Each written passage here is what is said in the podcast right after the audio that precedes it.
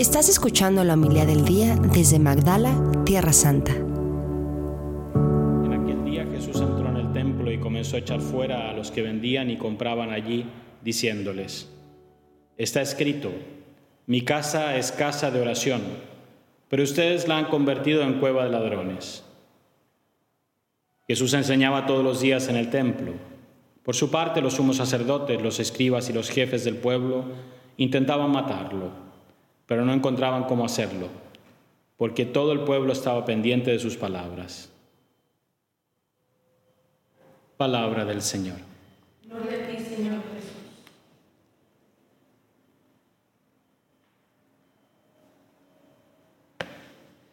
La primera lectura nos pone un poco el fin de las guerras de los macabeos y cómo el pueblo de Israel purifica, consagra el templo. De aquí tiene origen una fiesta de aquí de Israel que vamos a celebrar en 10 días. No sé por qué aquí la traducción pone el 25 de diciembre, pero bueno, no es, no es del todo exacta porque aquí cambia cada año, visto que el calendario hebraico es diverso del calendario gregoriano.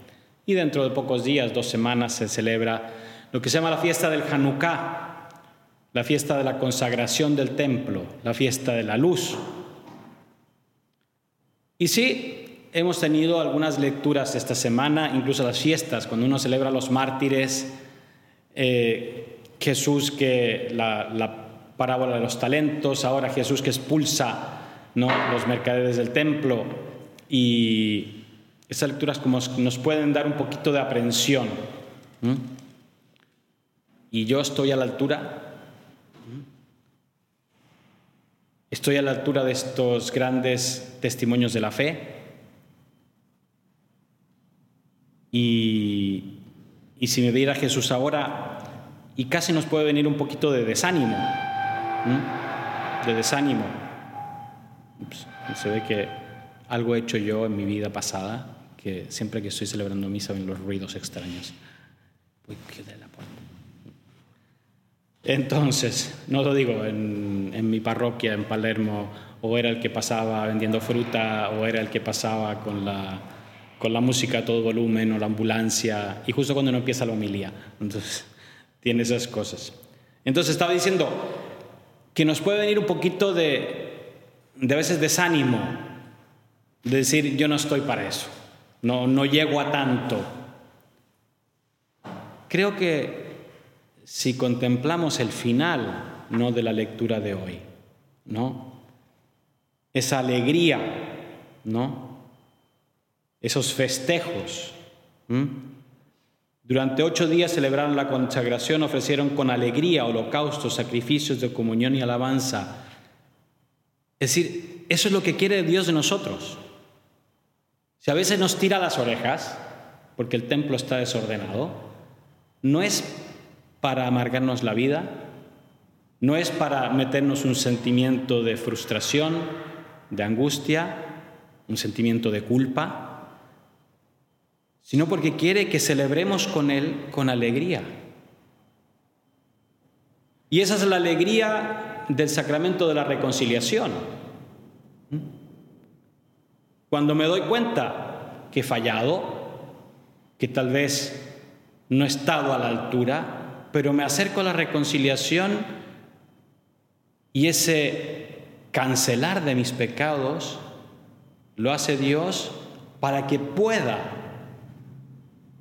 en parte en esta vida, porque lo vamos a hacer plenamente en el cielo, gozar de esa alegría, de la alegría de estar con Él, de la alegría del gozo de reconocer a Cristo como mi Señor. Hay un santo que estoy leyendo ahora, San Francisco de Sales, que insiste mucho en un aspecto de la vida cristiana, que es fomentar el deseo. A veces, por mil circunstancias de la vida, nos damos cuenta que sí, que somos un desastre. Pero dice, si yo cultivo el deseo de mantener mi vida en orden, de mantener mi, llevar mi vida según el querer de Dios, Dios viene a encuentro a este deseo. Y poco a poco va haciendo que esto que tal vez es un deseo que me parece inalcanzable, se vaya cumpliendo, se vaya haciendo realidad. Y por eso este santo invita mucho a cultivar, y otros santos también, a cultivar ese deseo. No es que estos santos mártires que celebramos hoy, un día cuando eran niños, cuando hicieron la primera comunión, bueno, a veces pasa, pero no, porque hay obispos, catequistas, sacerdotes, laicos, hay de todo ahí en esos 100, ¿no? Dijeron, ah, yo voy a ser mártir. No, pero seguramente en su corazón estaba ese deseo de entregar la vida a Cristo. ¿En qué modo? Ni ellos lo sabían. Entonces, cultivar ese deseo dentro de nosotros. Y es bueno que Jesús venga a meter orden. Que ponga, que limpie, que purifique. Porque gran parte de nuestra vida cristiana es eso, es irnos purificando de lo que no nos sirve, de lo que a veces nos hace indignos. Pero ¿para qué? No perder de vista ese, esa alegría, esa comunión, esa alabanza.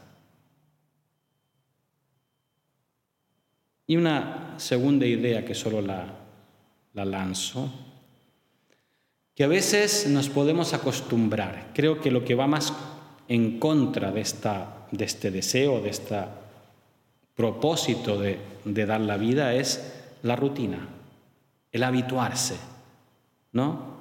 Y estamos como sacristán de pueblo, ¿no? Que entro en la iglesia como quien entra en cualquier parte, ¿no? Que ya no me llama la atención lo sagrado. Sí, paso delante del tabernáculo como quien pasa. Me recuerdo una vez, era la novena o una fiesta de San José, ¿no? Y estábamos en la parroquia, estaba la estatua de San José, la pusimos en un lugar un poco más de honor por esa fiesta, y estábamos en adoración, con el Santísimo expuesto en el, en el, en el altar. Y tanta gente pasaba delante del altar como si nada, y pero se arrodillaba y hacía honor a San José. ¿no? Se nos olvida. No digo que no haya que hacer veneración a los santos, pero si está el santo de los santos, no, creo que suple, no. Pero bueno, pasa, ¿no? Pasa que nos podemos habituar, que no nos pase, que no nos acostumbremos a la presencia de Dios, que no nos acostumbremos a ver la iglesia, el templo desordenado, físico, sucio. Digo, bueno, que se encargue el párroco, que se encargue, hay alguien que limpia, hay alguien, como digo yo, sea limpiado sea arreglado, ¿no?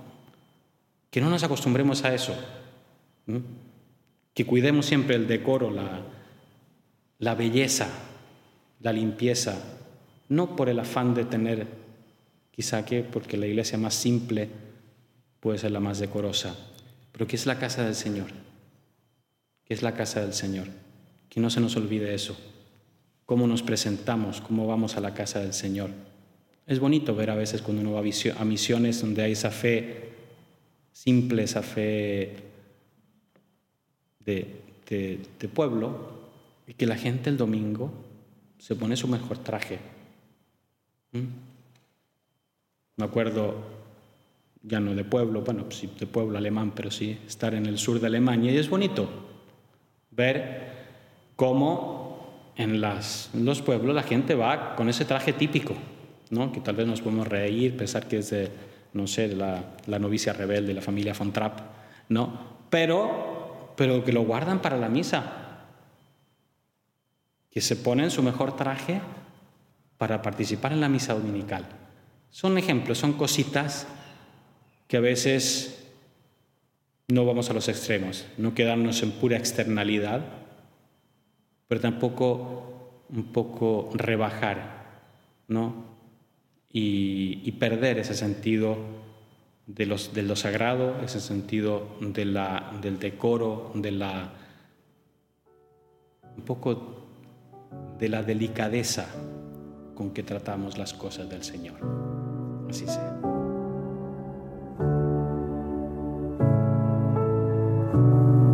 Muchas gracias por escucharnos. Si quieres conocer más acerca de Magdala, síguenos en YouTube y Facebook.